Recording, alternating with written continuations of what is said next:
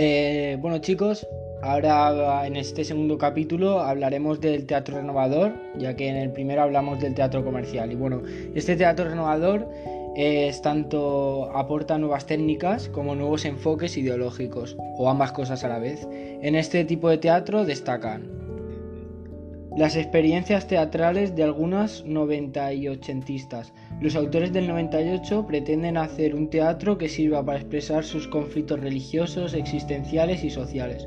Es un teatro intelectual y complejo. En este sentido destacan Jacinto Grau, se dedicó exclusivamente al teatro, pero un teatro denso, culto, que despertó interés en Europa, pero fracasó en España. Azorín hizo tardíamente sus experimentos teatrales que iban en la línea del irreal y lo simbólico. Miguel de Unamuno cultivó el teatro como cauce más para presentar los conflictos humanos que le obsesionaban.